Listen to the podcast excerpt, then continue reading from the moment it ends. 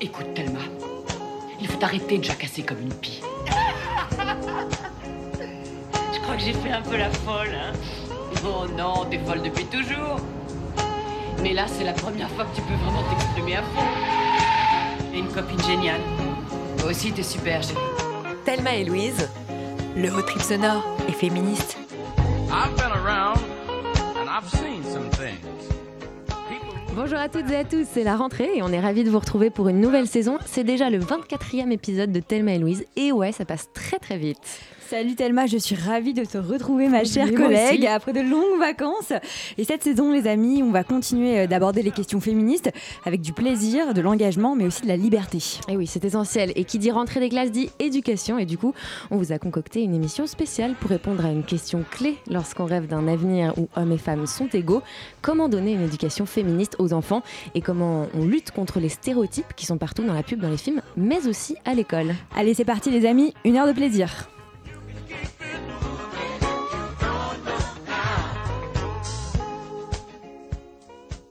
Et pour en parler avec nous aujourd'hui, on est avec euh, Lucille Bélan, qui est journaliste, blogueuse et maman, et qui s'intéresse euh, beaucoup aux questions d'éducation, de féminisme, de genre. Salut Lucille. Bonjour. Salut Lucille, alors on est ravis que tu sois là. Et euh, comme on l'a dit, tu es journaliste, tu es blogueuse et euh, tu as beaucoup écrit en fait sur les questions d'éducation. Euh, on voulait savoir pourquoi tu t'intéresses particulièrement à ce sujet. Est-ce que c'est parce que toi-même tu as des enfants et donc tu y réfléchis ou alors c'est parce que euh, c'est un tropisme, un truc qui te motive depuis longtemps? En fait, je crois que le féminisme, c'est quelque chose qui se développe tout au long de la vie, selon les expériences. Et du coup, je me suis retrouvée confrontée à cette expérience. En fait, elle m'est sautée dessus littéralement quand je suis tombée enceinte à 25 ans de mon premier enfant. Euh, on a cru pendant de longs mois que c'était un garçon avant de découvrir que c'était une fille, assez tard. Et du coup, euh, je me suis retrouvée à me demander comment je voulais que ce soit ce bébé en tant que garçon, puis en tant que fille, ce qui était assez violent d'ailleurs, parce que j'ai dû faire le deuil d'un petit garçon, j'ai cru longtemps j'avais un petit garçon avec un prénom et tout. Et, euh, en fait, euh, j'ai aussi eu, comme j'étais jeune et comme mon féminisme était encore très peu développé, j'ai cru que j'allais pouvoir, enfin avec mon compagnon, on croyait qu'on allait pouvoir en faire quelqu'un, en tant que garçon ou en tant que fille, d'ouvert, de féministe, de quelqu'un euh, quelqu'un comme nous, mais à la naissance. On s'est dit, oh, c'est trop bien, si les féministes arrivent à faire ça, on va réussir dans deux, trois générations, alors que des gens super, dans un monde parfait. Et en fait, vous on... vous sentiez investi d'une mission un petit peu. Presque parce que, bah, en fait, quand on est parent et jeune parent, surtout avec un premier enfant, on est forcément investi d'une mission, puisque du coup, on se retrouve à fantasmer un- une personne, que ce soit euh, je veux que mon enfant soit médecin ou je veux que mon enfant soit féministe. On, on est forcément en train d'y penser. Du coup, oui, on est forcément Donc investi. ça a été mission. quelque chose de super conscient dès le début? C'est pas conscient, c'est qu'en fait, comme quand on a cru qu'on avait un garçon, euh, on s'est dit quel genre de petit garçon on voudrait qu'il soit et quel genre de petit garçon on voudrait qu'il soit pas. Qui est une question qu'on s'est pas posée pour une fille. Pour une fille, on s'est dit quel genre de petite fille on voudrait qu'elle soit. Mais pour un garçon, on s'est tout de suite rendu compte que ce qu'on voulait pas, qui était plus fort que le reste, c'était qu'on voulait pas que ce soit un petit oppresseur, euh, un gamin qui regarde sous les jupes des filles, euh, plus tard un gros con. euh.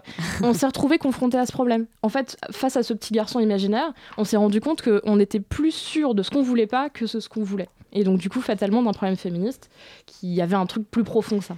Et tu penses que, euh, que ça, c'est une démarche qu'ont beaucoup de parents? Parce que moi, je sais que quand j'ai lu vos articles, parce qu'il y a ton compagnon qui a écrit aussi sur le sujet, je me suis dit, c'est dingue. Enfin, j'avais l'impression que c'était la première fois que je lisais une, parole comme ça de jeunes parents. Bon, après, je me suis documentée, j'ai vu qu'effectivement, il y avait pas mal de, de gens qui se posaient la question, mais je sais pas, j'ai jamais entendu ça. euh, bon, moi, j'ai 25 ans aussi, il y a des 26 maintenant, et il y a des gens qui commencent à avoir des enfants autour de moi.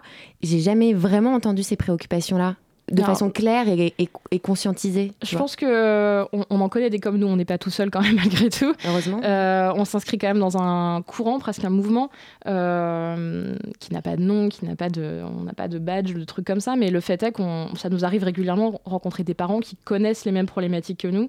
En l'occurrence, Thomas, mon compagnon, a écrit un article sur le fait que est-ce qu'il vaut mieux pour des féministes avoir des garçons ou des filles, Mm. et surtout ce qu'on préférerait, et puis ce qui est le plus important politiquement. Euh, ce qui est un peu une drôle de question pour euh, quand on se pose pas ces questions, mais en vrai c'est assez fort. Et, euh, et du coup, il a trouvé des gens avec qui en parler, parce que c'est un vrai problème. Du coup, non, en fait, je crois vraiment que avant je me les posais pas, mais que Ouais. enceinte, je me suis retrouvée confrontée à plein de questions. Et d'abord, ça a commencé avec la grossesse, c'est-à-dire que le rapport à mon corps et, euh, et c'est devenu des trucs. À 25 ans, je me posais pas les questions. euh, je me disais pas euh, est-ce que le, consentement, la connaissance de son propre corps, la connaissance de sa sexualité, de ses organes, de tout ça, c'est pas des trucs qui me touchaient. Je m'en foutais un peu. Enfin, pas je m'en foutais, mais c'était des idées. Et en fait, quand on est enceinte, quand on se retrouve euh, maintenant avec toutes les problématiques sur les maltraitances gynécologiques, c'est des choses qui touchent particulièrement les femmes qui ont eu des enfants parce que euh, elles sont confrontées à ça, mais avec une violence absolue. Et du coup, on a ce cheminement qui se fait sur plusieurs mois de d'abord se dire pourquoi tout le monde me tripote comme ça sans me demander mon avis, je suis un bout de viande, il y, a- il y a des vrais Donc en problèmes. fait, c'est ton ta conscience féministe en, en tant que Qui a globale grandi. qui a grandi. Mais en fait, euh, la première grossesse, c'est quasiment la, la grossesse puis l'accouchement de, mon- de ma conscience féministe. Tu l'étais pas tant que ça avant. Je l'étais. Euh, je Mais peux pas, pas dire que je l'étais pas, mais pas à ce point-là. Hmm. Pas au point de vouloir euh, me documenter, poser des questions là-dessus, rencontrer des gens et aussi en parler, parce que du coup. euh, Et une fois que donc tu as eu euh, tes enfants, que j'en ai trois, T'en voilà, as j'en ai trois, trois maintenant. euh, comment ça s'est passé Euh, Est-ce que tu t'es dit voilà ça ce point-là je veux que ça marche, ce point-là je veux que ça marche aussi et je veux pas qu'ils deviennent comme ci comme ça. Qu'est-ce que tu donnerais comme commandement euh, pour je Très, vais dire très pour fort. des, Attention. pour des pour des futurs parents euh, pour euh, arriver à éduquer ces, ces enfants de manière féministe? Alors, je vais pas édicter des injonctions euh, alors que j'y crois pas et je trouve ça pas bien. mais- Peut-être pas des, in- des injonctions mais alors des lignes conseils. Mais à alors- suivre en fait. on en a parlé il y a pas longtemps avec Thomas et on s'est dit, on, je sais plus pourquoi on parlait de ça, je- vraiment plus du tout, et on s'est dit, euh, on s'est pas trop mal démerdé. Un truc comme ça, parce que du coup, pour expliquer un peu, j'ai une fille de 6 ans, un 6 ans et demi, un fils de 4 ans et demi et une petite fille qui va avoir bientôt 2 ans. Et du coup, on a tout. on a un peu tout essayé. On a un peu vu passer euh, tous les âges jusqu'à 6 ans et demi. Et, euh, et du coup, le passage à la maternelle, à l'école, à toutes ces problématiques-là, il y a plein de trucs. Tout... On s'ennuie jamais, c'est merveilleux. et en fait, euh, on s'est dit, aujourd'hui, avec le recul qu'on a maintenant, euh, avec les recherches qu'on a fait, comment on a vo- évolué, comment on a grandi en tant que personne, en tant que féministe, en tant que couple, on a l'impression de pas trop s'être mal démerdé. Ça veut pas dire qu'on fait pas parfois de la merde. Euh, je pense que parfois, on est, on est souvent d'accord quand même, mais des fois on se dit merde, euh, à l'époque, il y a deux ans, quatre ans, six mois, on n'aurait pas fait ça comme ça. Puis après, en fait, on est confronté à un autre truc qui est que les enfants ne sont pas des pages blanches et donc ce sont des personnes. Et donc, on, on- nous, on s'était dit, alors on va avoir une petite fille, ce sera pas une princesse, euh, on l'habillera jamais en rose. Alors déjà, il y a le problème du fait que les gens t'envoient que des fringues roses, et donc tu, tu finis par Premier faire de, bah oui, tu finis par faire de l'éducation aux gens partout tout le temps. Euh, et puis vraiment, enfin genre euh, t'appelles ta cousine, ta grand-mère machin, tu dis euh, bon alors vous n'offrez rien de rose surtout parce qu'on veut surtout pas de rose et du coup les gens disent pourquoi c'est quoi le problème? On passe un peu pour des emmerdeurs et, euh, et puis après c'est partout. C'est quand on va acheter le pain, quand on va à l'école, dire aux gens mais vous lui parlez pas comme ça, vous la traitez pas comme ça et pareil avec notre garçon. Du coup et puis pareil avec la petite du coup.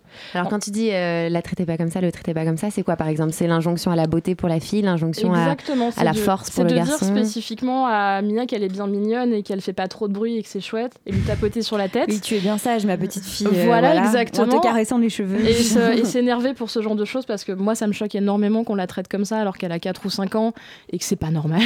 je, je, je, ça quoi. À la limite, euh, je sais pas sur un chien mais mais pas sur une personne et encore moins sur une personne petite fille. Je veux pas qu'elle grandisse avec ses idées et, euh, et refuser que mon petit garçon qui adore les robes de princesse dire oh là là c'est un peu bizarre quand même. Et, lui, faire remarquer quand il le fait, quand il y a une fête d'école et qu'il veut se déguiser en princesse, chez nous, il a le droit. Donc du coup, on l'envoie en robe de princesse. On lui dit attention, ça passera peut-être pas avec tout le monde. Euh, il est prêt, il est blindé, mais euh, prévenir les gens, essayer de le protéger vis-à-vis des gens, et, euh, et aussi lui dire qu'il est joli, parce qu'il y a aussi une question de vocabulaire avec les enfants. C'est-à-dire qu'on a l'occasion, on a l'occasion tout le temps de dire aux petites filles qu'elles sont jolies et belles, et jamais aux garçons de leur dire tu es jolie. Mais mon, mon garçon est, joli. Il est très joli. Alors, il y a un livre qu'on voulait euh, évoquer avec toi, peut-être que tu l'as lu, c'est euh, un livre de l'écrivaine nigériane Chimamanda Ngozi Adichie, je ne sais pas si je prononce super bien. Euh, c'est un livre qui s'appelle Cher Idiawele, je ne sais pas non plus si je prononce super bien le titre. très bien. Et c'est une lettre qu'elle a écrite à sa meilleure amie qui venait d'avoir une petite fille et qui lui a demandé euh, bah voilà, toi, tu es une écrivaine, une penseuse féministe. euh, Qu'est-ce que tu me donnerais comme conseil pour élever ma fille? Et donc, elle a écrit ce bouquin qui est génial et que je trouve vraiment en plus ultra bien écrit d'une façon très simple et pas du tout austère, pas du tout. euh. Et donc, euh, la première euh, suggestion euh, qu'elle fait, euh, Louise, Et ben en fait, elle lui dit euh, sois une femme en étant une mère aussi. C'est-à-dire, ne mets pas de côté tes passions, tes amis, euh, ce dont tu as envie, voilà, réellement. Sois une femme indépendante. Et avec ce modèle de femme indépendante, tes enfants vont comprendre ce que c'est aussi le féminisme. Est-ce que toi, ça t'inspire ça? Ah bah, ça m'inspire énormément et ça nous inspire en tant que couple et en tant que parents, puisque du coup, euh, nos- notre rapport euh, au travail, à- aux passions, euh, au temps de présence à la maison est extrêmement équilibré. Enfin, pas surtout. Et puis c'est normal, puis après on a des, des goûts particuliers. Euh, Je déteste faire la vaisselle. euh, et, euh, et lui, il y a d'autres trucs qui gèrent beaucoup moins bien. Donc en tant que parents et en tant que couple, nos enfants ont des exemples de gens qui aussi gèrent la charge mentale, parce que c'était une problématique Mm. très forte de cet été. On en a parlé dans cette émission. euh. Voilà, euh, selon aussi ses propres goûts. C'est-à-dire, je pense qu'on peut se débrouiller pour se dispatcher la charge mentale sans se forcer à faire du 50-50, qui de toute façon est impossible. Et nos enfants ont l'exemple perpétuel. Nos enfants savent que j'ai un travail, euh, que j'ai un travail qui me prend beaucoup de temps, qui me passionne, qui est très fort, et, euh, et m'arrive. Je suis beaucoup plus absente de la maison que mon compagnon qui est prof, par exemple. Et, euh, et ça, c'est quelque chose avec lequel j'ai dû me battre, en l'occurrence à l'école et à la crèche, parce que pour eux, que le père soit absent toute la semaine pour aller bosser, ça choque personne. Par contre, que moi, je m'absente quelques jours pour des réunions, pour whatever, ce que j'ai envie de faire, ça choque tout le monde. Et on me dit... euh, Et la- t'as des réflexions ah mais là-dessus bien sûr.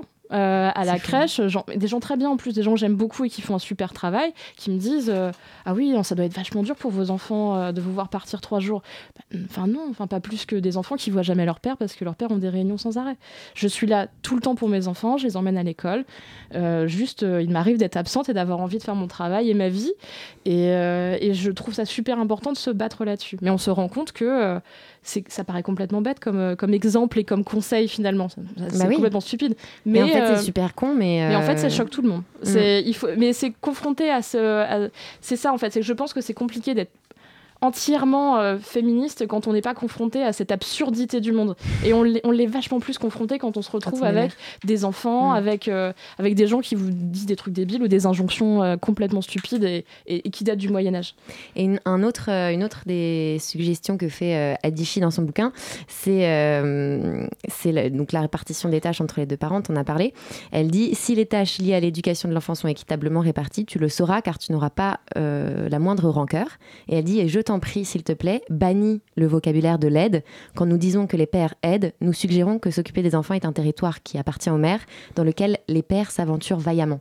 Et ça, il me semble que tu as écrit un, un billet de blog. sur euh, les nouveaux pères ouais. parce que c'est quelque chose qui nous parce qu'en fait on est en plein dans cette génération de nouveaux pères On- on- du coup mes, mes enfants ont 6 ans donc c'est un peu là que ça a été lancé plus ou moins et le nouveau père pour ceux qui ne connaissent pas c'est c'est ce type euh, qui est plutôt classe, euh, plutôt barbu, euh, tatouage, tout ça, qui porte son bébé en écharpe de portage ou en Ouais. porte-bébé physio, ce qui est très très bien, ce qui est très chouette, moi ça me fait toujours craquer. Ouais. mais euh, qui change de trois couches, mais au, au demeurant qui qui n'est pas qui, qui- ça ne change pas les statistiques. Bizarrement on se rend compte que ça ne change pas les statistiques de, de, de quoi, décharge une domestique. question d'image c'est bah, c'est pas non non parce que je pense que ces mecs ont vraiment envie d'être pères et de le faire bien. Sauf que du coup ils se rendent pas compte de tout ce qui est à côté de tous les trucs chiants de, euh, de gérer les listes de trucs à l'école ou euh, ou de gérer les enfants malades par exemple en l'occurrence, ces nouveaux pères, on se rend compte que c'est pas eux qui, pas non plus eux, parce que les statistiques changent pas, qui euh, vont s'occuper de leurs enfants quand ils sont malades. Les écoles appellent toujours les mères et c'est toujours les mères qui se déplacent.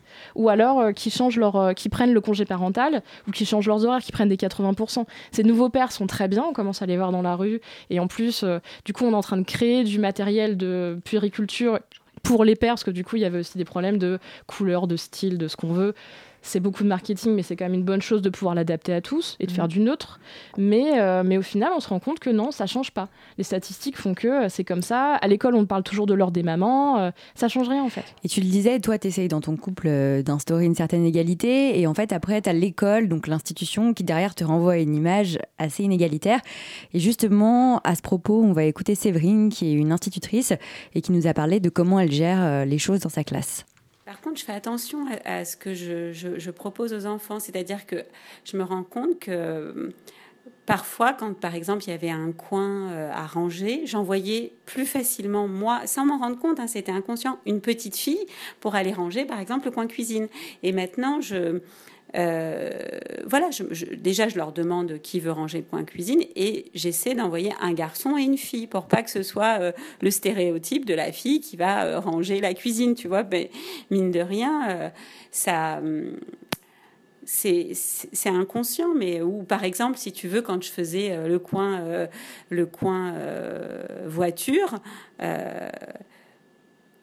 au début, quand j'ai commencé en maternelle, je, me, disais, bah, c'est un coin réservé aux, petits garçons. Et maintenant, je me rends compte que, pas du tout, en fait, que proposer aux petites filles de jouer aux voitures, ça les éclate autant que les garçons.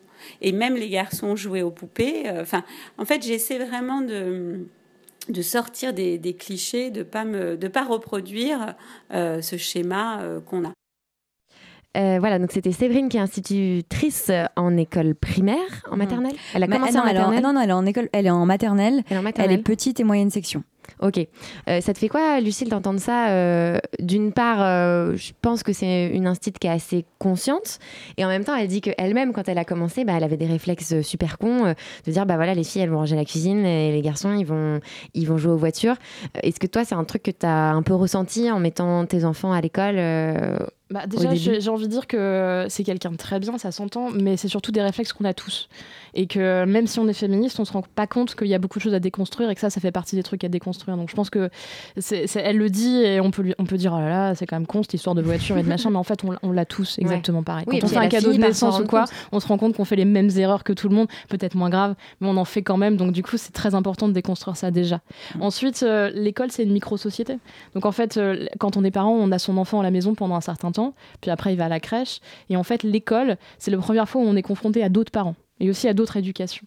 Du coup, c'est là, c'est là, en fait, c'est moins la, question des professeurs, parce que moi, de tous les professeurs que j'ai connus de maternelle et maintenant de primaire avec ma fille, j'ai rencontré personne qui était euh, une personne hyper sexiste. En plus, en l'occurrence, c'était que des femmes.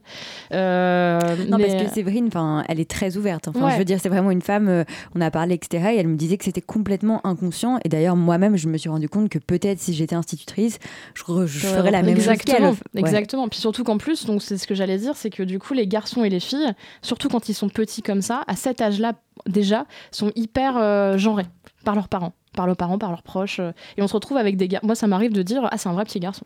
Mmh. Euh, parce que c'est vrai, parce qu'en fait, il a été éduqué presque en lavage de crâne pour aimer le foot. le gamin se balade qu'avec des t-shirts de genre de foot et taper les autres. Et les, petites filles aussi. On se retrouve avec des petites filles qui sont habillées Reine des Neiges H24 depuis qu'elles ont deux ans.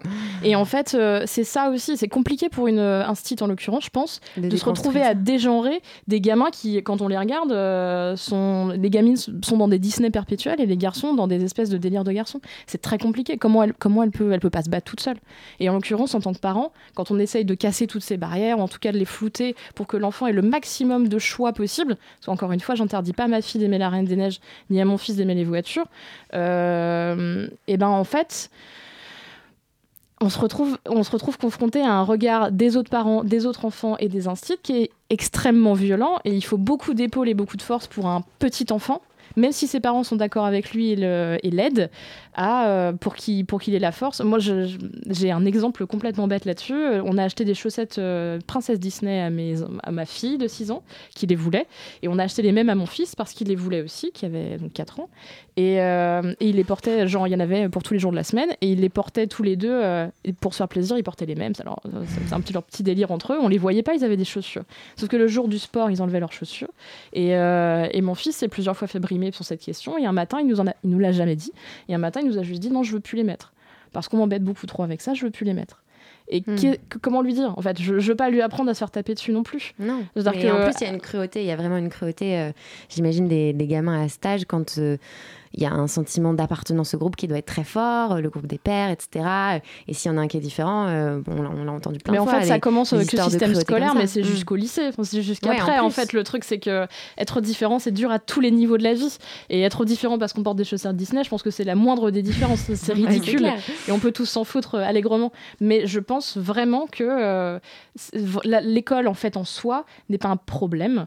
Le problème, c'est vraiment cette espèce de confrontation très violente et très dure tout de suite à une société qui est absurde. Et, euh, et, en fait, l'enfant tout seul, parce que normalement, quand on est avec lui, on le soutient jusqu'à cet mhm. âge-là, et à trois ans, il est tout seul. Et on le laisse tout seul toute la journée avec euh, bah, les autres enfants, les autres parents, les autres, ce que les autres parents ont appris à leurs enfants. Et euh, parfois, bah oui, ça peut être une machine à écraser énorme. Alors, on va continuer à parler euh, de, ce rôle de l'école et de comment ça se passe dans l'ensemble de l'école, puisqu'on aura d'autres sons à vous faire écouter de Séverine. Mais d'abord, on va écouter un petit peu de musique.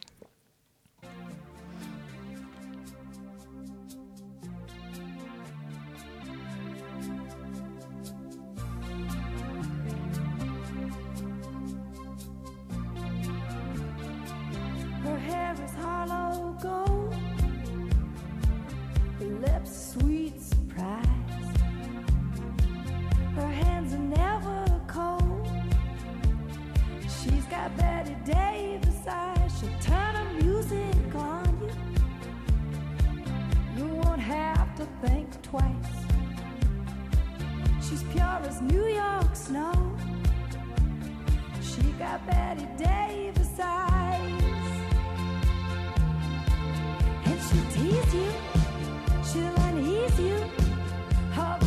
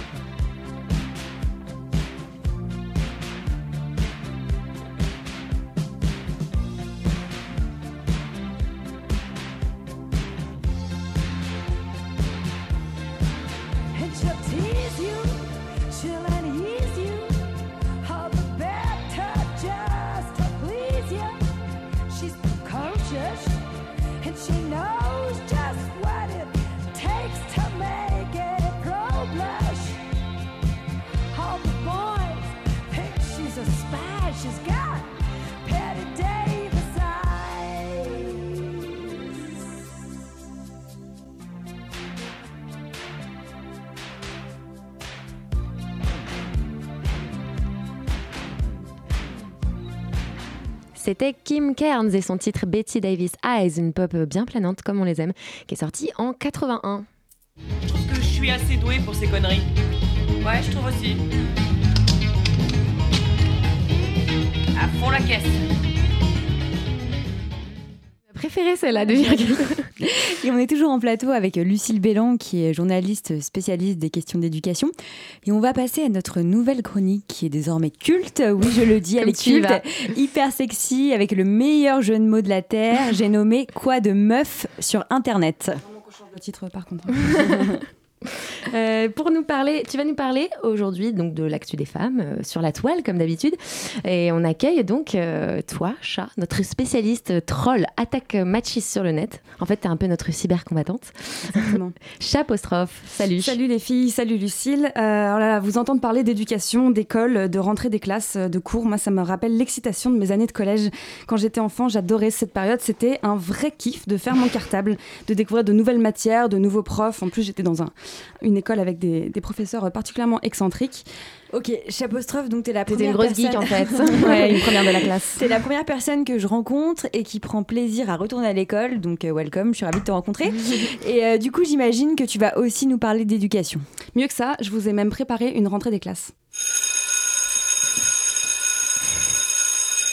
Donc voilà, vous êtes assises, c'est bien, installez-vous confortablement et ouvrez grand vos oreilles parce que c'est mon premier cours de féminisme 2.0. C'est ouvert à tous les âges, bien sûr, hein. d'ailleurs on en parle avec Lucille. Je conseille juste aux hommes de prendre une grande inspiration parce que c'est le moment de faire un petit point sur leurs privilèges. Voilà, on va faire les choses euh, dans l'ordre. Qu'est-ce qu'on met déjà dans notre cartable de féministe à la rentrée? Alors là, je t'avoue que ça va pas trop changer de ce que tu mets dans ton sac à main d'habitude si tu es une bonne féministe exemplaire. Moi, je vous conseille un bon bouquin de sociologie pour pouvoir faire l'intello dans les transports en commun, genre La domination masculine de Bourdieu que je lis en ce moment. Ok, une chance sur deux de te faire frapper, mais c'est pas grave. Votre carte bleue pour payer vos verres et votre part au restaurant. Et surtout, une bonne dose de confiance en soi pour lutter contre le patriarcat et une pincée d'ego pour tenir tête au gros macho. ok, moi ça me va très bien, je vais mettre ça dans mon sac. Je préfère ça que les gros manuels de maths et d'histoire, là, oulala. Et euh, c'est quoi le programme Après les objets, on passe à quoi? Euh, Et c'est quand la récré aussi? Ah, Question, bah voilà. question importante. Ok, je vous trouve un peu, un peu dissipé, un peu, un peu pressé là. Du coup, on va commencer, vous savez quoi, par une interro surprise. Bon, allez, vous sortez un quart de feuille. Interrogation écrite, flash éclair, un quart de feuille suffira. Voilà, ça va vous calmer. Louise, est-ce que tu sais ce qu'est une féminazie? Alors, une féminazie, je dirais que Nazi, c'est... avec, euh, l'accent, carrément. Nazi, oui, j'ai des accents. donc, une féminazie, c'est... euh, bah, on compare une féministe à une nazie. Voilà, donc c'est pas du tout flatteur euh, pour les C'est une féministes. sacrée Voilà. insulte Ouais. très répandue sur euh, la toile. il me Exactement, c'est rarement employé par les féministes elles-mêmes, hein, plutôt par leurs détracteurs. Euh, en gros, c'est une femme, forcément moche, euh, possiblement lesbienne, en tout cas elle déteste les hommes et elle est incapable de parler féminisme sans devenir complètement hystérique et agresser tous ceux qui sont en désaccord avec elle.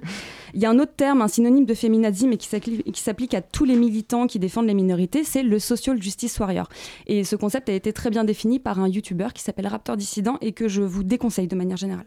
On a pu constater à quel point les pseudo-féministes d'aujourd'hui peuvent être capricieuses, égoïstes et de mauvaise foi. Maintenant, ajoutez à tout ça quelques procès d'intention et un peu d'hystérie, beaucoup d'hystérie, énormément d'hystérie, et vous obtenez l'un des principaux cancers de notre société, les SJW. Voilà, donc ce charmant personnage avait fait une Il fait vidéo. envie. Voilà, il avait fait une super vidéo sur Marion Seclin qui a été supprimée de YouTube pour, euh, pour insultes, sexisme, etc. Euh, mais bon, on va pas se mentir, il a raison sur un point, c'est que sur Internet, il y a des militants extrêmes qui vont jusqu'à agresser et harceler des gens, ça existe évidemment. Mais cette idée d'hystérie qu'on colle à toutes les nanas qui dénoncent les inégalités sur la toile parce qu'elles haussent un peu trop la voix ou s'énervent simplement, ça soulève un vrai problème. Dès qu'on se met en colère en parlant de féminisme, ce qui est plutôt légitime vu ce qu'on subit, on va automatiquement avoir en face quelqu'un pour euh, mettre fin à la discussion sous prétexte que c'est impossible de débattre avec nous. Oui, c'est vrai, ça, dès qu'on parle de féminisme, il faudrait qu'on soit euh, forcément pédagogue, douce, euh, gentille, qu'on explique bien euh, ce qu'on vit au quotidien avec des témoignages super poignants, qu'on reste calme, qu'on leur fasse des schémas euh, sur des tableaux comme ça. C'est insupportable. Ouais, c'est insupportable, surtout que moi personnellement, je revendique le droit à la colère. Oui, voilà. J'estime que j'ai le droit d'être en colère. J'ai ouais, tout à fait. J'ai le droit de m'énerver, euh, surtout quand, on quand tu discutes avec un mec en fait et que je sais que j'ai raison. Bah, à un moment, euh, voilà, si on parle salaire, manspreading, etc. Je suis désolée, j'estime que j'ai le droit aussi de dire ce que je pense et de le dire un petit peu avec emportement. Exactement. Euh, et ben tout ça, c'est ce qu'on appelle l'injonction à la pédagogie. En gros, c'est le principe selon lequel si t'es pas gentil avec un mec quand tu lui expliques les inégalités que tu subis, même si c'est un gros macho qui est en train de te balancer des purs exemples de sexisme et qu'il a en plus la flemme de se renseigner par lui-même sur ton combat, il va nier tout ce que tu dis en bloc. Donc oui, les filles, on a le droit d'être en colère. Et puis on n'est pas professeur des écoles, contrairement à Séverine. Donc si vous voulez pas subir cette injonction à la pédagogie, le mieux dans ces cas-là, c'est de rediriger ces personnes vers Google, un merveilleux site où ils pourront s'auto-éduquer comme de grands garçons. Euh, on continue. Euh, le Louise, toujours. Est-ce que tu sais ce qu'est le mansplaining? Le mansplaining, alors oui, que Louise. ouais, ouais, parce que je suis plus forte, c'est pour ça. La plus voilà, excuse-moi. Euh, le mansplaining, oui, je sais ce que c'est. C'est quand un homme euh, te coupe la parole et essaye de t'expliquer euh, gentiment que euh, bah, tu as tort sur un sujet et qu'en fait, il te laisse pas parler parce qu'il considère qu'en tant que femme, tu peux pas développer tes idées. Exactement. Alors, on m'a déjà euh, dit que c'était simplement du mépris, de la condescendance et que j'étais face à des gros cons. Donc, Ouais, pour faire la différence parlé. avec un mépris non genré, euh, le mec qui fait preuve de mansplaining, il va utiliser des termes euh, adorables comme euh, euh, ma puce, chérie, euh, poupée, des trucs comme ça. Euh, donc, dans ces cas-là, euh, j'ai un conseil pour vous, c'est de vous faire passer pour un homme. hein. Genre comme les deux collègues euh, américaines, là c'est un homme et une femme qui ont échangé leur signature d'email et l'homme a réalisé à quel point sa collègue du coup était euh, maltraitée et mal accueillie par les clients de la boîte. Voilà, ou alors deux entrepreneuses américaines encore qui ont fait Mm. quelque chose d'encore mieux, qui se sont inventé un collaborateur homme, Kissman, et étonnamment elles se sont rendues compte que leur, euh, leur voilà Il leur s'appelait colla- Man, c'était son nom de famille euh, Man. Man avec deux N. Ah, Et euh, c'est elles se sont rendues compte étonnamment que tout d'un coup leurs leurs partenaires euh, commerciaux et leurs développeurs web étaient vachement plus sympas avec elles.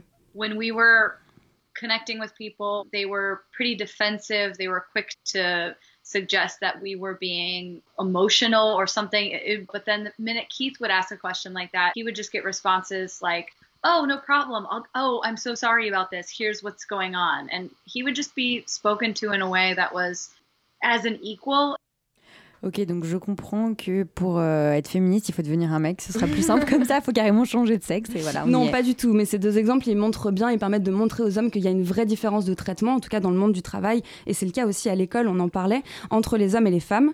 Euh, mais c'est pas pour autant qu'il faut euh, se faire passer pour un homme euh, quand on veut réussir. On a plein, on a autour de nous plein d'exemples de femmes inspirantes qui ont réussi alors qu'elles étaient des femmes, ce qui est quand même merveilleux. Par exemple, Christelle Delarue, qui est une chef d'entreprise française, elle a créé une agence de pub féministe, je crois la première au monde, en tout cas la première en France. Et elle explique qu'il y a que 3% de femmes qui sont directrices de création dans les agences. Et pourtant, dans la pub, on elle a fait quelle pub, par exemple? Ça m'intéresse parce que je vois pas beaucoup de J'avoue que j'en sais rien, tu me poses une colle et, tu me poses une colle et c'est très gênant. Euh, mais elle a été interviewée, elle a raconté On son parcours à, à Fresh, qui est la page féministe de Minute Buzz. Elle raconte tout le sexisme qu'elle a vécu, la colère face aux inégalités de traitement et face surtout au sexisme qu'il y a dans, le milieu, euh, dans son milieu professionnel. Et donc j'ai envie de conclure avec une leçon qu'elle donne aux jeunes filles qui, comme elle, ont envie de se battre et pour arriver à leur fin et pour avoir un peu plus d'égalité dans le monde. Je dirais à la fille que j'étais quand j'avais 15 ans qu'elle soit fière d'être une femme. Il faut célébrer ça, il faut pas en avoir peur. On peut, être pleine de paradoxes. On a chacune nos vérités, on a chacune nos parcours et qu'elle ne perd absolument pas courage. Ah, une très belle leçon pour finir ce cours de féminisme 2.0. Merci, merci chat. C'est dur à dire. Merci. Merci Et beaucoup. toi aussi, tu es passée chez Soch. Putain, bravo, magnifique. Euh, Qu'est-ce que tu en penses, Lucille, de, de tous ces conseils euh, féminisme 2.0 Toi aussi, tu es confrontée, euh, j'imagine, en étant blogueuse, journaliste, à tous ces, ces hargneux sur la toile qui, qui ont l'insulte prompte. J'y suis confrontée euh, depuis quelques années maintenant. Ouais. Euh, comment je le prends? Euh, bah, Je trouve que oui, il faut savoir garder la force. Et en fait, moi, je l'ai trouvé avec euh, toutes ces femmes inspirantes euh, d'Internet. Alors moi, dans mon cas, c'est plutôt avec des femmes journalistes. Mhm. Mais euh, mais il y a de la place pour les femmes dans mon métier. Il y a de la place pour les femmes partout, en fait. Mais, mais ouais, et je crois aussi à la sororité, à la capacité à se serrer les coudes. Il y a des collectifs, en l'occurrence, dans mon métier, qui s'appelle, il y a le collectif Journal Up, Mhm. qui, qui est composé de femmes. Il y, a, il y a plein de choses et je crois à ça. Je crois vraiment au fait qu'il faut serrer les coudes, il faut se donner les plans, il faut être à plusieurs pour se battre contre des choses absurdes. Sur Internet aussi, en l'occurrence, face aux gros trolls, on peut pas le faire toute seule. Et c'est quoi la réponse alors, justement, face à un troll ou euh, face à quelqu'un qui est super agressif euh, Toi, tu réponds par la pédagogie, tu réponds par euh, la colère tu... Alors quoi ça dépend où, parce que sur Internet, la pédagogie, ça va deux secondes. Effectivement, un lien vers Google va plus vite. Mais et puis en plus, ça peut être aussi très plombant. Enfin, je veux dire, on peut dire aussi qu'on a des épaules, mais à un moment se faire insulter et traiter de tous les animaux de la création, parce que pour ces gens, les animaux ne sont pas des choses très très propres. C'est pas c'est pas terrible. Donc du coup, oui, euh, il y a, il y a- déjà on a le droit de le prendre mal et de le prendre euh, en pleurant ou euh, en se cachant. Il y a pas de honte à ça. Mais il y a aussi moyen de le prendre en, en ré- régissant en groupe, en fait, et en appelant ses copines et ses copains, parce qu'il y a aussi des hommes qui sont sympathisants à la cause, et, et, et y aller tous ensemble. Quand il y a un vrai compte de troll, il faut les signaler, il faut réagir en groupe, et il faut pas y aller toute seule. C'est vrai que partir un peu avec ses ovaires et puis son petit couteau et dire je vais lui répondre pendant 4 heures. Non, en fait, ces mecs ont beaucoup trop de temps. Ils en ont beaucoup plus que nous et ils écoutent rien. Et, euh, et ils maîtrisent complètement euh, bah, le langage absurde. Et du coup, répondre sérieusement à quelqu'un qui répond des trucs qui Ouais, veulent rien dire, c'est se fatiguer beaucoup trop. Donc en fait, on peut y aller, on peut faire de la pédagogie parce qu'en fait, c'est des échanges qui sont lus par d'autres gens. Et du coup, on se dire que faire de la pédagogie, ça parle à la personne à qui on parle, mais aussi aux autres personnes autour. En soirée aussi, Euh, c'est, on peut le faire, mais à un moment, il faut aussi s'arrêter. Et puis aussi, bah, parfois, il faut attaquer. Et il faut attaquer en groupe parce que toute seule, c'est beaucoup trop dur. Allez, on garde ce mot d'ordre, la solidarité.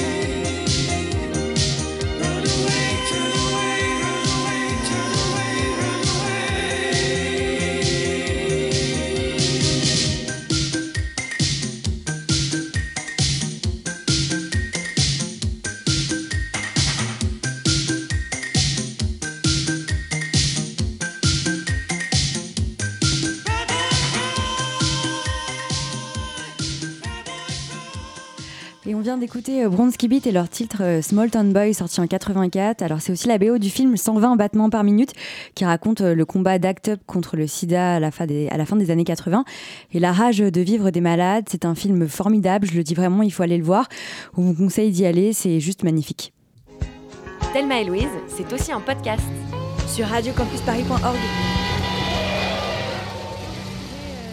notre amie euh, Séverine, qui est institutrice en maternelle, donc. Euh, et on va l'écouter nous parler euh, d'un petit garçon qui est fan de la Reine des Neiges. On a un petit garçon, il n'était pas dans ma classe, mais c'était un peu, euh, comment dire, euh, il était connu dans l'école. C'était un petit garçon qui qui se voyait comme une fille, c'est-à-dire que euh, au début de l'année, en moyenne section, on demande souvent aux enfants de de se faire, de se dessiner, de faire un autoportrait. Et puis, euh, et donc, euh, la maîtresse euh, raconte dans la salle des maîtres que du coup, il fait un dessin d'une petite, d'une, d'une jeune fille avec des cheveux longs, vraiment très féminisé, quoi. Et donc, la maîtresse lui dit, mais écoute, Alexandre, t'as pas écouté la consigne, j'ai dit de se dessiner. Et il dit, mais c'est moi, maîtresse. Et pour lui, il se voyait vraiment comme ça. Et donc, du coup, à partir du moment où on le savait, on, respectait, on sait que c'est voilà, c'est en lui. C'est-à-dire que c'est un petit garçon. euh, euh, quand tu lui demandes qu'est-ce que tu veux à Noël, euh, il dit je veux un, un pyjama de la Reine des Neiges. Et il est vraiment. Et il faut le respecter. Après, euh, pareil, euh, le gâteau, d'anniversaire, sa mère qui est venue en disant Oui, hein, il a encore voulu un gâteau, la, la Reine des Neiges, mais cette fois, on n'a pas cédé, on a fait un gâteau Cars et tout ça. euh. Bon, parfois, c'est plus difficile pour les parents que pour euh, les enfants, parce que ce petit garçon, il, a des copines. Il est, voilà, il est toujours dans le coin déguisement. Il adore se mettre les déguisements de, de princesse et tout ça, mais, mais il est très bien dans sa peau. Il n'est pas du tout moqué par euh, ses camarades. Il est très bien intégré euh, dans la classe. Il est plutôt épanoui. Donc euh, voilà, là, ce qu'on vient d'entendre, c'est assez, c'est un beau témoignage parce qu'on se rend compte qu'effectivement, ce gamin, même s'il est un peu différent des autres garçons, probablement, en tout cas, il est, il est intégré, il a des amis. Et c'est plutôt les parents qui sont flippés. Alors, qu'est-ce qui se passe à ce niveau-là? Ils ont peur, quoi, que leur enfant soit malheureux parce qu'il est différent des autres, justement? C'est ça, moi, je pense la y a un des petit parents. argument, c'est qu'en gros, tout le monde en a marre de la Reine des Neiges. hein. Ça fait des Ça, années qu'on tape la. Reine des On n'en Neiges. parle pas assez, c'est vrai. non, mais, mais du coup, oui, euh, très très vite, on peut. Moi, je trouve que les gens ont tendance à essayer de trop genrer les choses et qu'il y a des choses neutres qui existent et il y a des dessins animés neutres qui existent et des dessins animés avec des petits garçons et des petites filles. Et en l'occurrence, euh, il y a plein d'exemples. Enfin, je veux dire, de Peppa Pig à ce que vous voulez. euh, Ah, je ne connais pas Peppa Pig. c'est trop bien Peppa Pig. Du coup, mais Je Pe- le note. mais Peppa Pig, c'est super bien parce que Peppa Pig, sa maman, elle est, euh, je crois qu'elle est, un- elle, est- elle bosse dans l'inform, elle est pompier volontaire et elle bosse dans l'informatique. Enfin, je sais plus ce qui se passe, mais Ah en ouais. gros, les deux parents travaillent, ont un rôle. Le père est un petit peu moqué quand même, c'est un, un petit peu dans un sens un peu misandre, mais euh, mais globalement, euh, c'est très sympathique. Et il y a Peppa qui est une petite fille et son frère qui s'appelle George et chacun ont des aventures, il se passe des choses. Alors lui, il est un peu plus petit, mais ils ont une place dans la série tous les deux. Et en l'occurrence, moi, tous mes gosses, garçons et filles, aiment Peppa Pig. Il y a plein de dessins animés et plein de choses de, gam- de, de- où il y a des héros qui sont garçons et filles et ou qui peuvent s'identifier. Donc effectivement, on a tendance à partir direct vers des euh, la Reine des Neiges Cars, mais il y a aussi une question de culture. Moi, en Mhm. tant que parent et en l'occurrence en tant que journaliste, et j'étais anciennement critique cinéma, j'ai essayé au maximum Ouais. de montrer à mes enfants des films, mais des films de toutes les sortes, même des films où il n'y avait pas forcément des héros ou des héroïnes, des films où il y avait des choses à raconter, des histoires. Et je pense que les gens, malheureusement, se penchent pas assez là-dessus. On part tout de suite sur des trucs qui sont euh, Disney, qui en l'occurrence est assez sexistes, très très vite sexistes, ça dépend des films. Et euh, et il y en a qui sont très inspirants, mais en l'occurrence, à force de leur donner des cookies et qui font un truc qui est à peu près normal, on, a, avance quand même pas très très vite du côté de Disney. Et euh, à part sur Disney Channel, où en l'occurrence, il y a le personnage de euh, Docteur La Peluche, qui euh, est une petite fille noire, l'héroïne, et qui a une maman qui est, euh, qui, est médecin. Et, et c'est un dessin animé qui est très très très soutenu aux États-Unis quand il a failli s'arrêter, et assez soutenu en France par les parents qui connaissent. C'est un très très bon dessin animé, et pour les petites filles, c'est extrêmement inspirant, parce que la petite fille, en l'occurrence, c'est une sorte de médecin pour, pour peluche, et elle veut être médecin, et elle a une peluche qui est une sage-femme ou une l'équivalent d'une. Et c'est super, c'est des choses qui sont très très bien, et c'est des très bons messages pour les petites filles. Mais il y a des choses, il faut aller Mm. les chercher. Et c'est le problème aujourd'hui avec les parents, et en l'occurrence avec l'école aussi, c'est qu'on part tout de suite vers les mêmes œuvres. Et que c'est vrai que faire un anniversaire, euh, Peppa Pig encore, ça pourrait marcher parce que c'est vraiment connu chez les parents, mais faire un anniversaire d'un truc complètement abscon que personne connaît, bah oui, les copains aiment moins bien.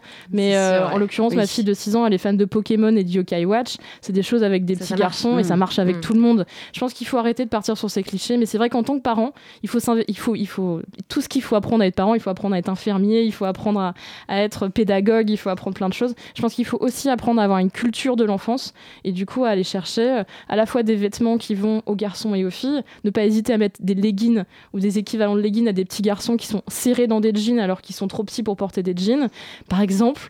Euh, chercher des choses comme ça, c'est-à-dire qu'on peut aller chercher, il faut aller chercher la culture, chercher les trucs, aller chercher dans d'autres pays parfois, et, on trouve des choses formidables. Toi, tu as une attitude très positive, ouverte sur le sujet, etc. Et en fait, bon, Séverine, elle nous a aussi raconté euh, le même genre d'anecdote avec euh, une maman à propos d'une petite fille. On va l'écouter. Il y a une autre petite fille euh, qui était très garçon manqué, puis la maman a pris rendez-vous avec moi en me disant voilà, euh, elle veut pas mettre de robe, elle veut pas mettre, euh, elle veut, euh, elle veut pas s'attacher les cheveux, elle est invitée à un mariage, c'est une demoiselle d'honneur, on sait pas comment faire, elle veut pas porter la petite robe blanche, on commence à s'inquiéter. Mais alors déjà moi, par rapport à ce rendez-vous, j'étais mal à l'aise parce que je me sentais pas en en capacité de répondre, j'avais pas les arguments et puis je c'était plus un regard euh, psy qui, leur fallait et puis en même temps moi j'avais envie de leur dire mais mais c'est pas grave le, risque c'est quoi? C'est que votre fille euh, soit euh, lesbienne ou le risque c'est que enfin qu'elle soit transgenre je, je sais pas mais en fait dans dans tous les cas ce que j'avais envie de leur dire c'est que l'important c'est qu'elle soit bien dans sa peau voilà. Et, et la mère était elle commençait vraiment à oui, je pense qu'on n'en parle pas assez. C'est-à-dire que la mère, moi, je l'ai tout de suite orientée vers la psychologue scolaire parce que moi, je me sentais un peu euh, désarmée. Tu vois, je savais, pas- quoi lui répondre en fait. Euh, à part que c'était pas inquiétant, que c'était pas grave, qu'il n'y avait pas de souci, que parce qu'elle me dit quand est-ce qu'il faut commencer à s'inquiéter? Mais s'inquiéter de, quoi? Puisque la petite, elle, a toujours été euh, plutôt euh, bien, quoi. Et du coup, bon, on, écoutait Séverine qui nous raconte euh, son témoignage qui est assez euh, alarmant, moi, je trouve. Est-ce que tu penses, toi, Lucille, que derrière ces comportements qui sont un petit peu angoissés euh, de la part des parents, en fait, il y a une peur sous-jacente de l'homosexualité qui est encore très mal acceptée aujourd'hui, en 2017, dans la, dans la société française? Qu'est-ce que ça révèle, en fait, de notre vivre ensemble autour de ces questions? C'est encore un défaut de culture parce que la preuve est que si cette femme croit que sa fille est possiblement lesbienne parce qu'elle aime pas mettre des robes alors que c'est super chiant de mettre des robes pour faire des toboggans. Oui, euh, en plus, il y a une- il y a, c'est il y a une complètement confusion stupide. entre le genre et la sexualité. Voilà, tout à fait. Je pense que c'est un défaut de culture. En l'occurrence, là pour la question des lesbiennes, je pense que c'est parce que les gens savent pas ce que c'est. Euh, Il y en a nulle part. Il n'y a pas de représentation, même pour les petites filles ou les jeunes filles qui auraient qui le doutent sur le fait d'être lesbienne, elles n'ont rien pour euh, ou pas grand chose pour s'identifier. Et pour des parents c'est encore pire. Pour des gens qui sont dans un milieu euh, hyper euh, hétérocentré, même sur des clichés de genre absolus, je pense que ça peut être extrêmement stressant. Et, en fait c'est pareil. Là pour le coup moi je crois vraiment à la pédagogie. Et je crois qu'on peut aller chercher encore du matériel, même pour les petites filles. Parce que là pour les, je pense que c'est à elles qu'il faut, avec elles qu'il faut être cool. Et en l'occurrence là cette petite fille n'a honnêtement on n'en sait strictement rien de sa sexualité plus tard, même elle non plus, euh, je pense elle est très très loin de ça. Je pense que oui on a des espèces, on a, euh, je pense des espèces de peurs euh, comme ça qui viennent de nulle part parce qu'on ne connaît pas et, euh, et reporter ça sur les épaules d'un enfant qui a honnêtement de grandes chances d'être soit hétérosexuel, soit bisexuel, soit quoi que ce soit d'autre, et ce qu'elle veut en fait, je pense que ça peut être très lourd à porter. Mm. Et en fait, en vrai, on. C'est- moi, ma, ma- ma grande fille a des cheveux courts parce Oui, qu'elle que trouve ça dire, plus pratique. as écrit là-dessus, ouais. Mais oui, parce que j'en avais marre des poux et puis parce que, parce que ça lui va bien. Et puis ma toute petite fille euh, qui a deux ans, a les cheveux courts, courts en fait. Elle a une pixie cut, euh, elle a une hyper classe. Et euh, ça lui va trop bien, ça va bien que sa forme de visage. Et la question s'est jamais posée en fait. Et c'est pas parce que. Mais t'as eu des réactions. euh, j'ai eu des réactions complètement stupides. Bah oui, parce que du coup, euh, maintenant, ma fille s'appelle Mia, alors elle, elle porte des, des t-shirts flamants roses euh, et des shorts roses. Et, et les gens les- ont encore du mal avec le fait. euh, quand, au début, quand on a débuté, c'était vraiment fille-garçon, on sentait que les gens hésitaient. Alors que, bon, bah, elle ressemble à une fille, quoi. Elle est pas particulièrement déguisée ou quoi, ou, ou, ou masculine. Et euh, avec Alba qui a que deux ans, euh, comme en plus on l'habille avec des fringues neutres pas particulièrement garçon mais neutre. Là pour le coup, euh, elle vient d'avoir sa première pièce d'identité et les personnes qui qu'elle a rencontrées, tout le monde a cru que c'était un garçon. Et ça, euh, ça lui fait quoi à elle? Bah, elle a- ça alors, la elle, dérange elle- ou pas elle, elle a deux ans, donc elle s'en fout complètement. En plus, je pense que vu son caractère, elle s'en foutra encore plus, heureusement pour elle. Mais je, honnêtement, oui, euh, nous, on a, on a la volonté de lui donner une éducation neutre en termes de genre. Euh, pas forcément en la. J'avais lu un truc là-dessus sur des parents qui voulaient euh, donner le terme neutre en anglais à leur enfant jusqu'à Ouais. ce qu'il décide ce qu'il était comme genre. Je trouve ça assez extrême, voire un peu dur. Je trouve que ça fait peur, pour le coup, parce je, que c'est aussi. une- je pense que c'est une dérive qui peut là, pour le coup, faire vraiment peur à tous les autres gens autour. Ouais. C'est pas super. Puis le flou n'est jamais. Enfin, c'est aussi ces questions que posent les questions de genre. C'est Oui. que le flou euh, d'une identité fait peur, en fait. Bah là, techniquement, Alba est une fille jusqu'à ce qu'elle décide qu'elle n'est pas une fille si elle a envie de décider ça. Mhm. Mais en tout cas, moi, pour le coup, elle adore les balles. Je vais m'amuser à lui mettre des petites robes où elle a En plus, elle a ce style-là. Elle a deux ans, mais elle a ce style-là qui fait que quand on lui met une petite robe, elle a l'air déguisée. Donc, euh, je- moi, ça me fait pas plaisir de la mettre en robe. C'est pas pour mon ego, c'est pas pour mon image de la petite fille parfaite. Elle est très jolie, elle est vraiment très jolie, mais j'ai pas envie de la déguiser. Et c'est vrai Mhm. qu'il y a aussi un truc en tant que parent à déconstruire qui est comment on a envie que son enfant soit, et on a souvent envie qu'il soit le plus beau, pour Ouais. le garçon le plus on drôle. projette aussi nos propres désirs. Voilà. C'est ce que tu disais sur l'histoire des cheveux, que toi, euh, t'aurais aimé avoir des cheveux euh, longs, Mais etc. c'est ça, et souvent, les... moi, je sais que ma mère elle m'a laissé les cheveux jusqu'aux fesses. C'était un enfer. Mais en fait, c'est un enfer pour tout le monde. le temps. Et juste parce que sa mère, elle, lui avait coupé les cheveux très courts quand elle Voilà, était petite et, que ça l'avait frustrée. Et c'est un truc qu'il faut déconstruire. Moi, sur mes deux filles, il y en a aucune qui a les cheveux longs. Alors que je pourrais euh, me taper des gros. Enfin, en ça m'intéresse pas, mais je pourrais me taper des gros délires, leur faire des nattes, leur faire des coiffures. Et je connais des mères qui le font et qui s'amusent beaucoup avec ça. Mhm. Et il y a des petites filles pour qui c'est important. Il faut aussi pas dire euh, on neutralise tout et on s'en fout. Non, en fait, il y a des petites filles pour qui c'est super important d'avoir les cheveux longs. Mais les miennes, en l'occurrence, elles s'en foutent et elles préfèrent. Et à chaque fois qu'on va chez le coiffeur, je donne à ma grande fille la possibilité de choisir. Elle peut euh, décider de garder les cheveux un petit peu plus longs. Je lui propose qu'on fasse une repousse. Et en fait, euh, elle s'en fout. Et quand elle aura l'âge, si elle veut avoir les cheveux violets, roses, ce qu'elle veut, et, et un half hawk euh, rasé sur le côté, elle fera vraiment ce qu'elle veut, en fait. Elles font ce qu'elles veulent avec leur corps, en fait. La liberté.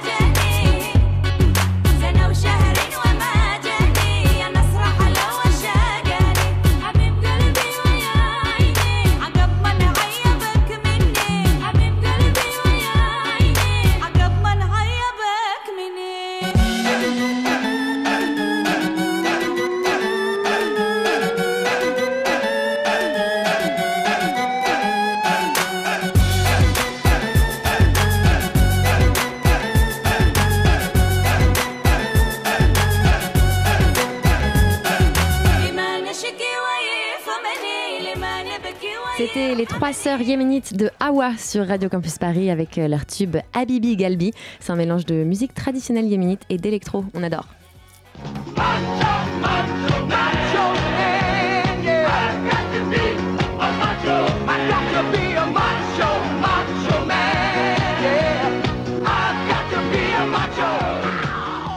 C'est le retour de la chronique tant attendue cet été. Vous en avez salivé, je pense, la chronique macho.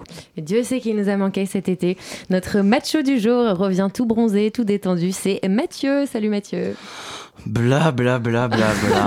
Mais qu'est-ce que je fous Ça commence bien. dans cette émission de blanches hétérosexuelles bien pensantes Mais quelle hypocrisie Alors oui, euh, les petites histoires de garçons déguisés en reine des neiges ou euh, la, ouais, la question du genre en fait, ça vous fait chialer à chaudes larmes quand c'est euh, par exemple Melville Poupeau qui met une robe dans le film de Xavier Dolan parce que tu comprends, il, il accepte sa part de féminité, il s'assume, il se fout des préjugés. Non mais le mec, il se rend même sur son lieu de travail en talons quoi. Il n'a même pas peur des gros machos et de ses élèves débiles.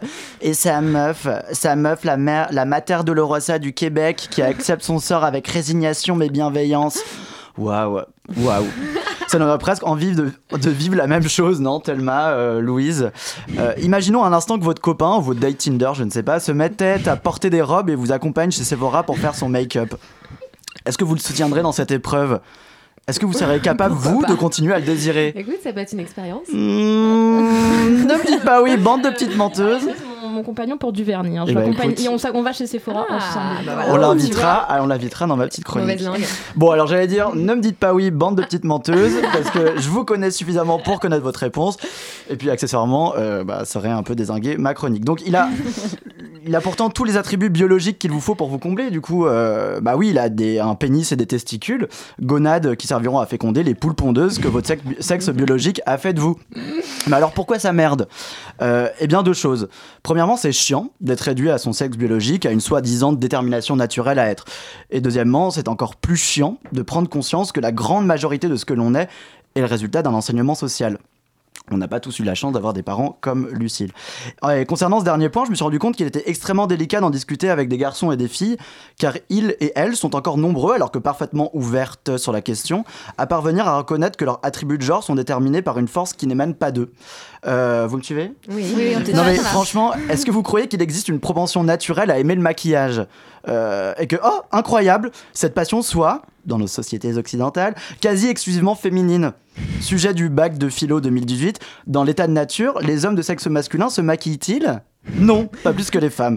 Et en fait, je ne comprends vraiment pas pourquoi on appelle ça là une théorie, théorie du genre, puisque théorie, c'est un peu une connotation euh, spéculative, plus ou moins scientifique.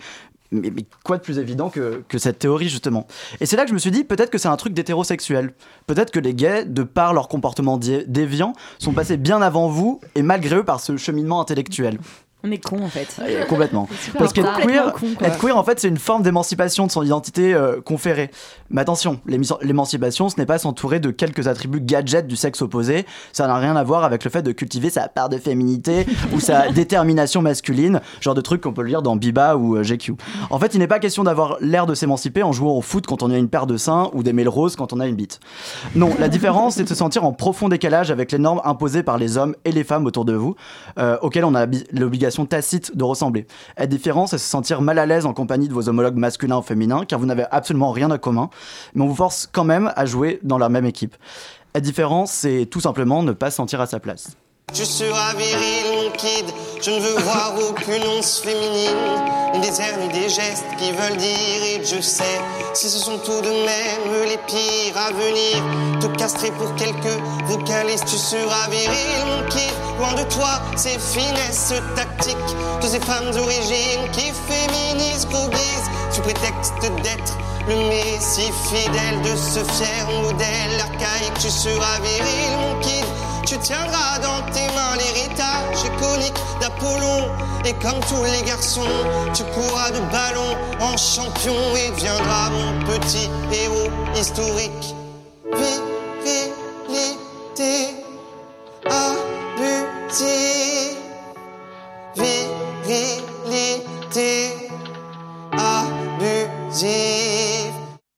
Alors oui, peut-être que vous l'avez entendu dix mille fois, l'histoire d'Eddie de Preto, dont on vient d'entendre un extrait de sa chanson Kid.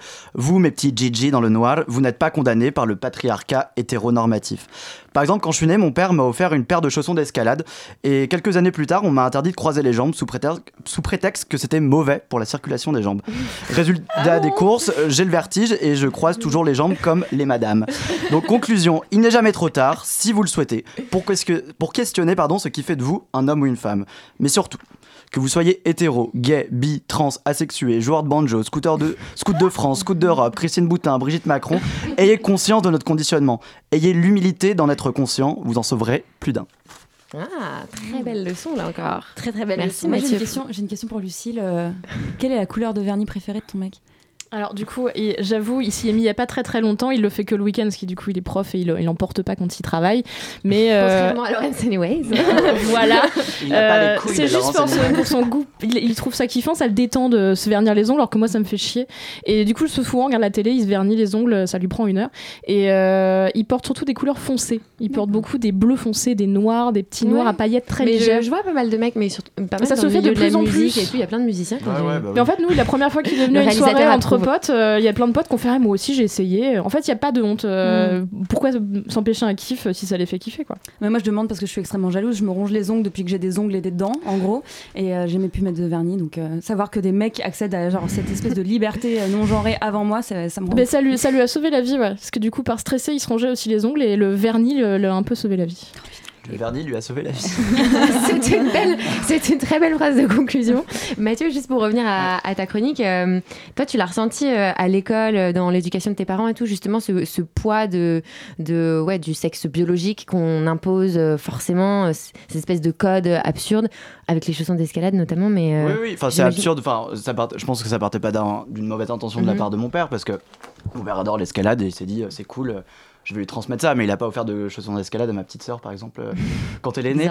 Donc euh, j'ai eu des parents assez cool parce que euh, mon père c'est pas un énorme macho viril tout ça, Mhm. mais malgré ça, ouais, enfin c'est c'est un truc que tu. Oui, et t'avais tu- l'impression d'être en décalage sur certains de tes goûts, je sais Ouais, pas, pour ouais, le bah, sport. Par exemple, je me rappelle, à- à- à- j'allais souvent chez mes cousines quand j'étais petit et, et je jouais parfois je jouais avec leur Barbie quoi, alors que bah il y avait bah, tout le monde qui, enfin les garçons qui jouaient aux voitures, je sais pas. quoi, et j'aimais bien jouer aux Barbie, mais on m'a dit que bah jouer Barbie c'était euh, c'est pour les filles quoi. Ouais, donc je dit quand Enfin, même. c'est un truc hyper cliché. Enfin, ça veut dire que oui, ça veut dire que quand même dans la transmission, ça continue euh, de d'être euh, une, une vérité en fait. Ouais, et puis même au boulot, tu vois, genre je me rends compte, je sais pas, il y avait des mecs de mon taf qui organisaient une, une équipe de foot genre virtuelle pour je sais pas quoi.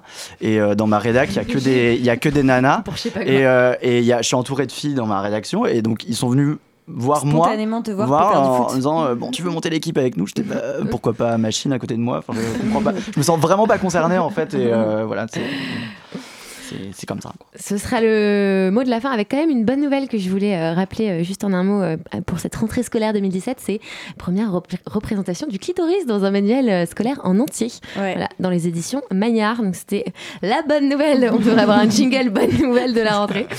voilà. Merci à tous en tout cas euh, d'avoir de nous avoir suivis pour ce 24e euh, épisode de Thelma et Louise. Merci à Lucille euh, d'être venue. Et Yes. puis Merci à H et je voulais dire un truc merci à Hugolin qui est euh, notre réalisateur et qui porte un kilt aujourd'hui. Voilà, lui c'est à préciser. La jupe, euh. Exactement. Les stéréotypes. On, on dépasse les, les stéréotypes dans Thelma et Louise. Jusqu'au bout. I've been around and I've seen some things. People moving faster than the speed of sound, faster than the speed